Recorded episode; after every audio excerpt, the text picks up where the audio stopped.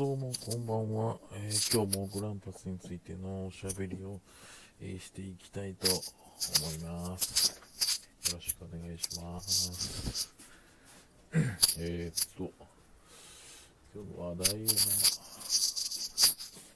あれですね、えーっと、太田康介さんが、パースグローリー FC へ移籍されました。で、も、チームを離れてると。帰国まではしてないよね、多分。帰国、帰国じゃないか、あの、出国？出国まではしてないよね。ま、チームを離れていらっしゃるということで。あのーまあ、そうですね。その、オーストラリアの A リーグなんですか？の、なんか日程とかよくわかんないんですけど、ざっと、なんかネットとか見てた、えー、ツイッターとか見てたものを見ると、えー A リーグはその週、週順制？で、えーっと、実際その次の、えー、20、20、21シーズンっていうのかな？2020、2021シーズン？が、えっ、と、もう、まあ、なんで、今月末から一応開幕はするっぽくて、えー、でも、パースグローリーの、多分初戦は1月になるのかな ?1 月16だか7だかだった気がしたんですけど、まあ、多分そのパースが、えっ、と、ACL に出てたからとか、なのかなって勝手に思ってるだけですけど、今回、あの、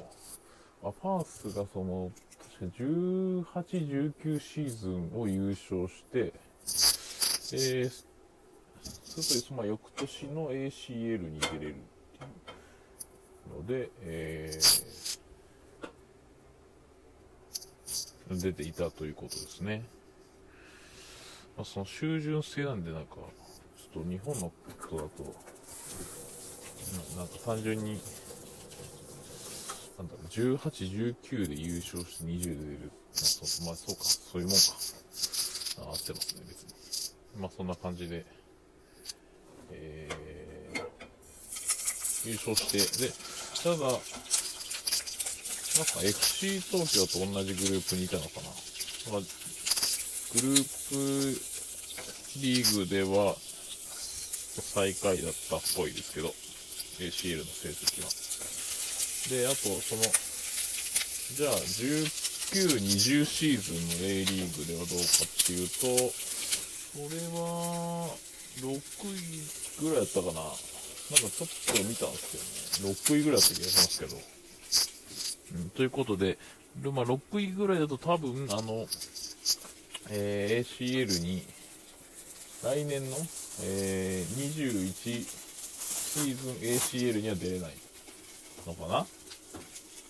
と思うんですけど、よくわかんないですけど。うん。と、まあ、そんな状態かと思ってます。で、まあまあ、まあ、とりあえず、その、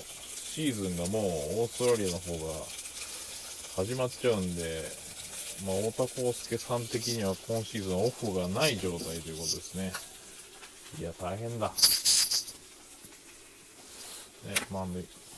他の国から外国籍の選手とかってそういうな感じだよね、多分。日本に来た時には。なんかまあヨーロッパ、まあ、そこまでハードじゃないの。そういうと、なんかシミッチとかは、確かヨーロッパでやっていて、で、まあ、冬に、えー、名古屋に移籍してきたんで、1年半ずっとシーズンだったのかな。まあ、でも、太田康介的にはもう、もう1年半なんのかな。まあ、A リーグの日程よくわかんないですけど、あ太田康介的にもまだもう半年ぐらいは、えーシーズンになっちゃうってことかな。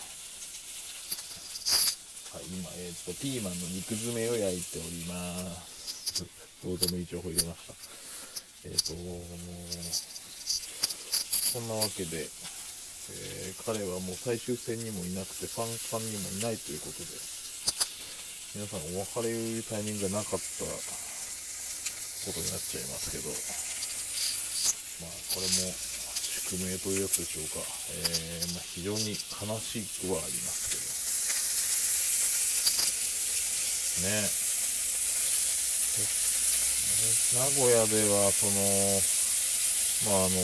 すごい活躍したというか、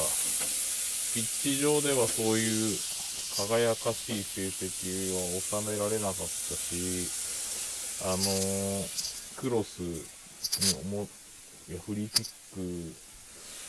クが、まあ、いまいち振るわなかったというか、クロスが結構合わない場面がすごかったなって気がしてます。えー、なんで、ちょっと名古屋では、あのピッ、ピッチ外とかではね、その、なんか楽しい感じで、なんかあの、えー、ほら、あれだ、エコバッグとか、アーリアと一緒に出してくれたりとか、まあ、そういうのがあって、彼のキャラクターがすごいですって、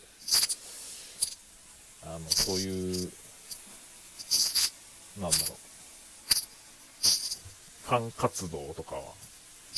すごい積極的なタイプだと思うんで、楽しかったなと思いますけど。いやー、なかなかピッチでは、っていうところがあって、まあ、オーストラリアの、その、ファースグローリーでは、しっかりとあのー、ピッチ上でも行かさせてもらって、本当に、どうなんだかな、その ACL に出れるタイミングで、まあ、多分、多分その来年のには出れないと思うんで、わかんないですけど、全然。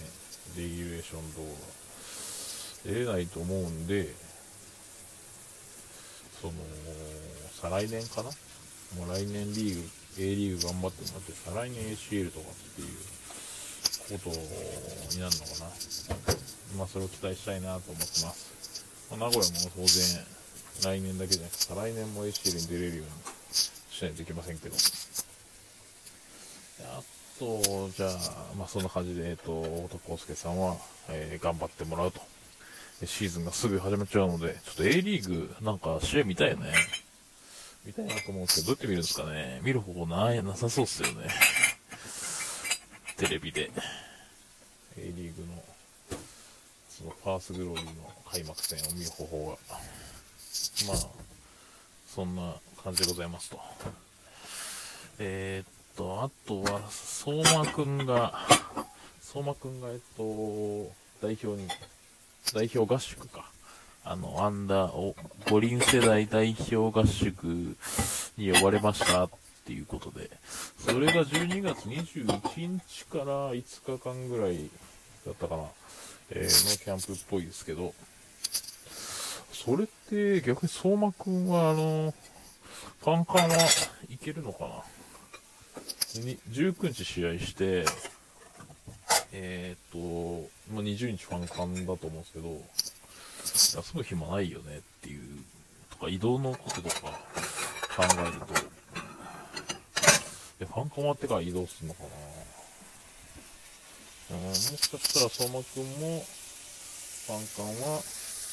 不在っていう可能性はあるなということで、えっと、楽しみにしていた方はどうなるかわかんないですけど、僕はあのファン館には行かないんで、まあでも YouTube とかで多分後日配信があるんで、それを楽しみに見ようかなと思ってますけど、えー、っと、まあ、そんな感じで、良かったですよね。だまあ、結構その、なんだろう、その世代的に有望株が多すぎて、ちょっと相馬くんがやばいかもっていう、今の活躍では、と、多分結構みんな思ってたんじゃないかなと思うんですけど、ここでチャンスもらえたのはめちゃくちゃ大きいと思います。最近のあの活躍かな？最近ここ2試合ぐらい ?2、3試合？なんか吹っ切れ、なんだろう、切れた吹っ切れたっていうのかなあのー、迷いがなくなったっていうのかな。なんかいい、いいプレー多いですよね。スタメンで使われてるのもそのゆえんかもしれないですね。ということで、